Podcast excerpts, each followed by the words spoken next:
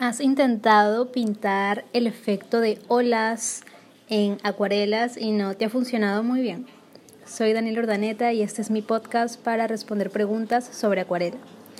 Eh, me acaban de preguntar a través del correo em, cómo se puede lograr el efecto de agua jabonosa, eh, esa espuma que tienen las olas en las acuarelas.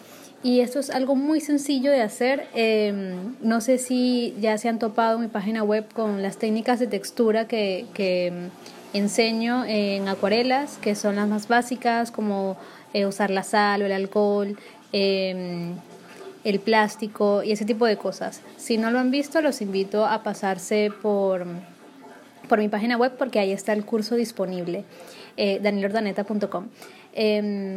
Pero básicamente, eh, volviendo al tema como tal, ese efecto de agua jabonosa o agua como, como espumosa eh, es muy fácil de hacer y es muy parecido a esas técnicas que están en mi página. Eh, básicamente lo único que necesitan es buscar jabón líquido, ese que viene como en gel, y mezclarlo con un poquito de agua. las cantidades exactas realmente no va, no importa mucho porque eso lo, pueden ir experimentando y, ver qué efectos les conviene más obtener.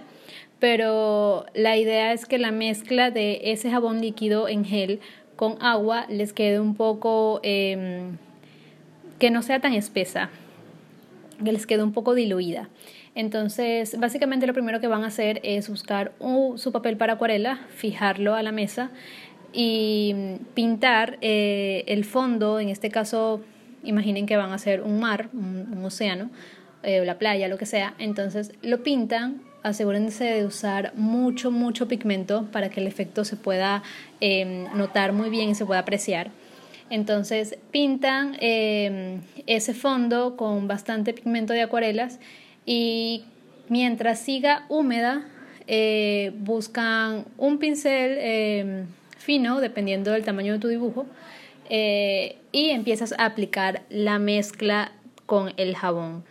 En este caso em, no necesitas aplicar mucho, simplemente humedecer el pincel con la mezcla y tocar em, la zona húmeda que, ya, ya pintaste previamente, tocarla a penitas y apenas lo hagas vas a ver eh, cómo se expande, cómo se produce la decoloración de la acuarela que ya habías pintado y bueno, vas a ver, eh, vas a empezar a notar ciertas formas como de coliflor, más o menos, y así poco a poco vas a ir generando ese efecto jabonoso o ese efecto de espuma.